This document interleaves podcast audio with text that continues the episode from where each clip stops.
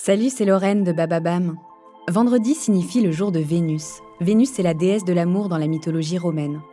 Et si vous écoutez True Story, c'est que vous aimez que l'on vous raconte des histoires extraordinaires. Alors pour célébrer la déesse de l'amour, découvrez chaque vendredi des histoires d'amour hors du commun de Love Story, le podcast de Bababam qui parle le mieux d'amour. Brian Keefe était un vétéran américain. Pendant la Seconde Guerre mondiale, il servait comme marine en Afrique du Nord. Il est parti faire la guerre et il est tombé amoureux d'un homme, Dave, un autre soldat. Pendant leur intense aventure, ils ont imaginé rentrer chez eux, main dans la main. Mais leur séparation fut brutale. Alors pour eux, aimer, c'est se souvenir.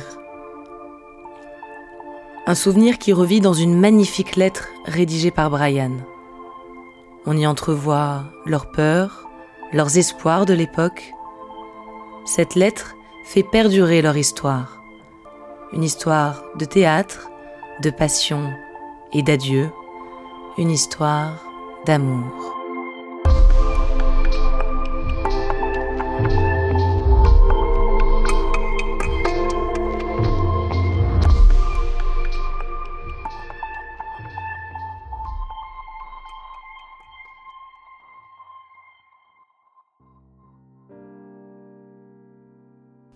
1943, Oran. Le soldat américain Brian Keefe est mobilisé en Afrique du Nord, le théâtre méditerranéen de la Seconde Guerre mondiale. Le 27 octobre se joue une représentation théâtrale entre soldats. L'administration a pensé qu'un peu de divertissement leur changerait les idées. Pour la plupart, ils ne sont jamais montés sur scène. Ils sont hésitants, maladroits, mais volontaires l'ambiance est bon enfant et chacun joue son rôle dans un décor de briques et de broc. C'est ce soir-là, alors qu'il fait nuit depuis longtemps et que les répétitions s'éternisent, que Brian entend la voix de Dave pour la première fois. Une belle voix de ténor pour un beau garçon. C'est cet instant précis que Brian a en tête quand il gratte sur le papier les premières esquisses de sa lettre. Une lettre pour Dave, des années plus tard, pour se souvenir de chaque moment passé ensemble.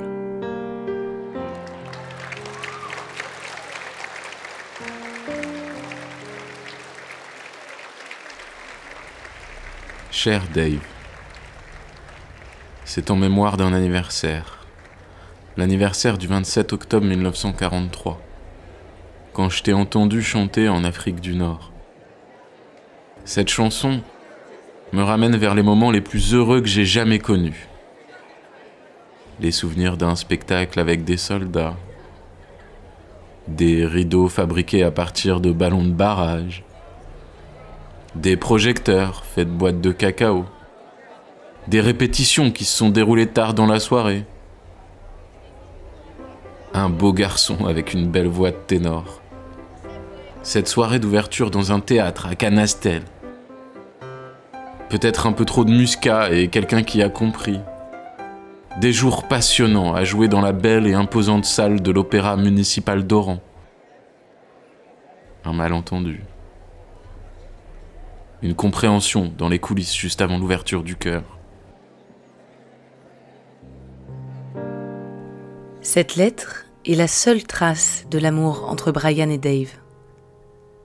Les mots de Brian sont empreints de pudeur, un écho à la discrétion avec laquelle ils ont dû vivre leur histoire. Des regards, des sous-entendus, des chuchotements. Chaque phrase est une référence à un souvenir partagé, un secret. Des instants précieux dont eux seuls ont les images en tête.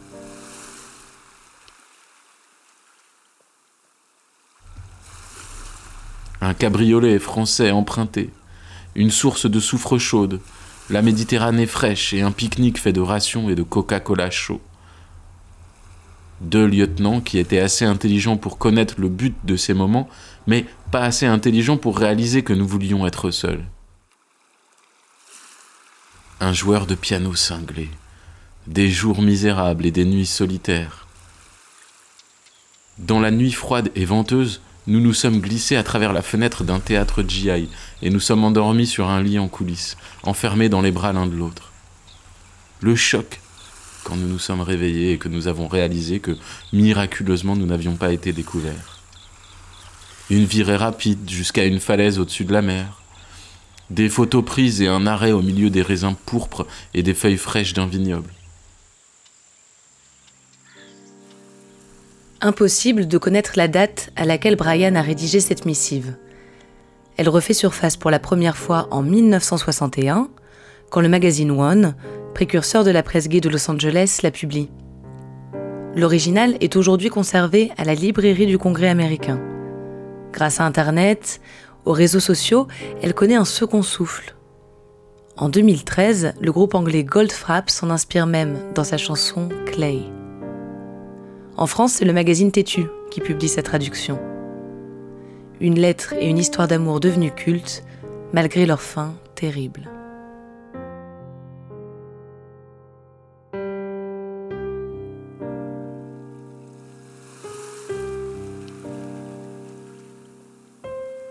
Le bonheur, quand on nous a dit que nous rentrions à la maison. Et la misère, quand nous avons appris que nous ne pourrions pas y aller ensemble. Un au revoir sur une plage isolée, sous le velours étoilé d'une nuit africaine, et les larmes qui ne s'arrêtaient pas alors que je me tenais sur le mur de la mer et que je voyais ton convoi disparaître à l'horizon. On s'est juré que nous serions ensemble de nouveau à la maison. Mais le destin savait mieux que nous ce qu'il adviendrait. Tu n'es jamais arrivé jusqu'ici. Alors, Dave, j'espère que, où que tu sois, ces souvenirs te sont aussi précieux qu'ils me le sont. Bonne nuit, dors bien mon amour.